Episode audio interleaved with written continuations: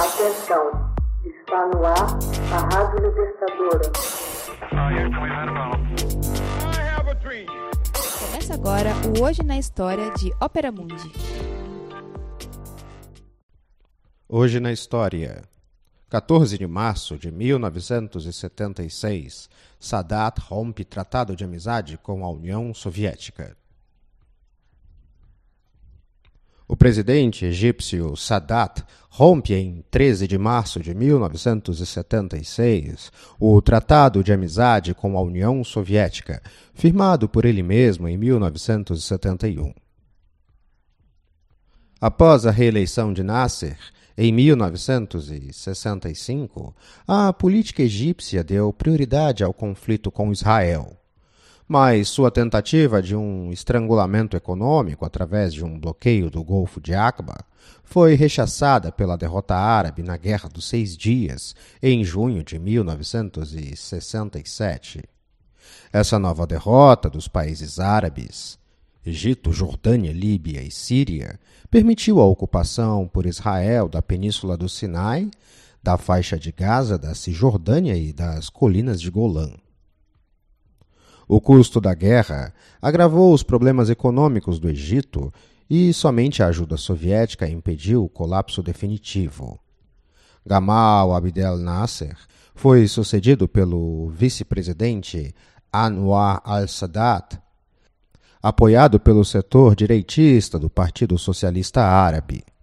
Sadat deu início a uma política de reaproximação com a Arábia Saudita, mas sem se afastar da União Soviética, com quem assinou em 1971 um tratado de amizade. Em 1973, tropas egípcias cruzaram o Canal de Suez para acabar com a ocupação sionista do Sinai. O país liderou a coligação de países árabes na Guerra do Yom Kippur.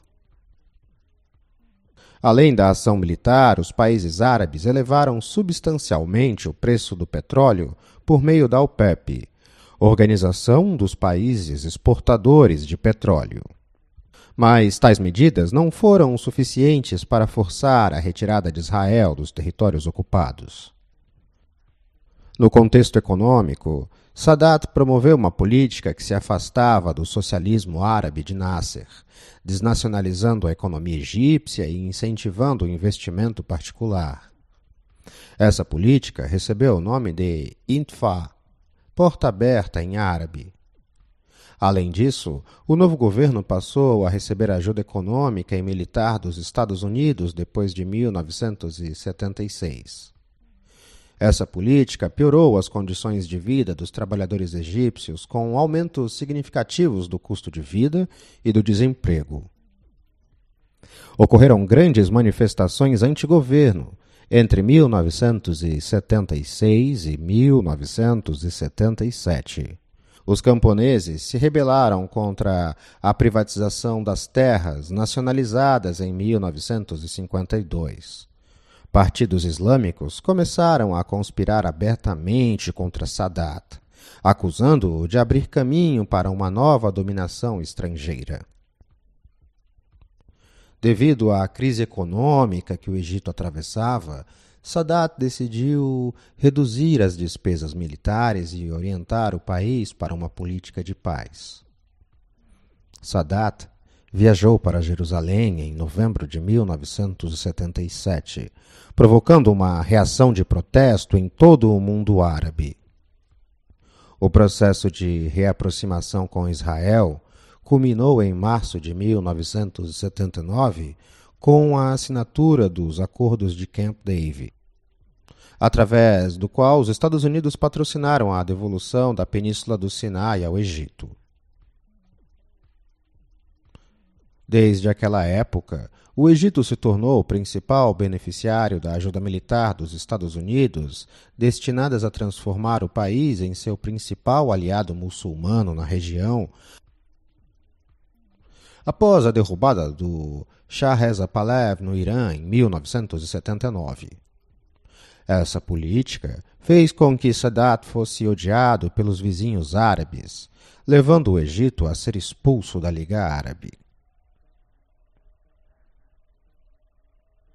Em 6 de outubro de 1981, o presidente Sadat foi assassinado por militares contrários à Intifa e à repressão do governo aos movimentos islâmicos. Em 14 de outubro, o vice-presidente Hosni Mubarak assumiu a presidência. Hoje na história. Texto original Max Altman. Narração José Igor. Edição Laila Manuelle. Você já fez uma assinatura solidária de Opera Mundi? Fortaleça a imprensa independente. Acesse www.operamundi.com.br/apoio. São muitas opções. Você também pode fazer um Pix usando a chave apoie.operamundi.com.br. Obrigada!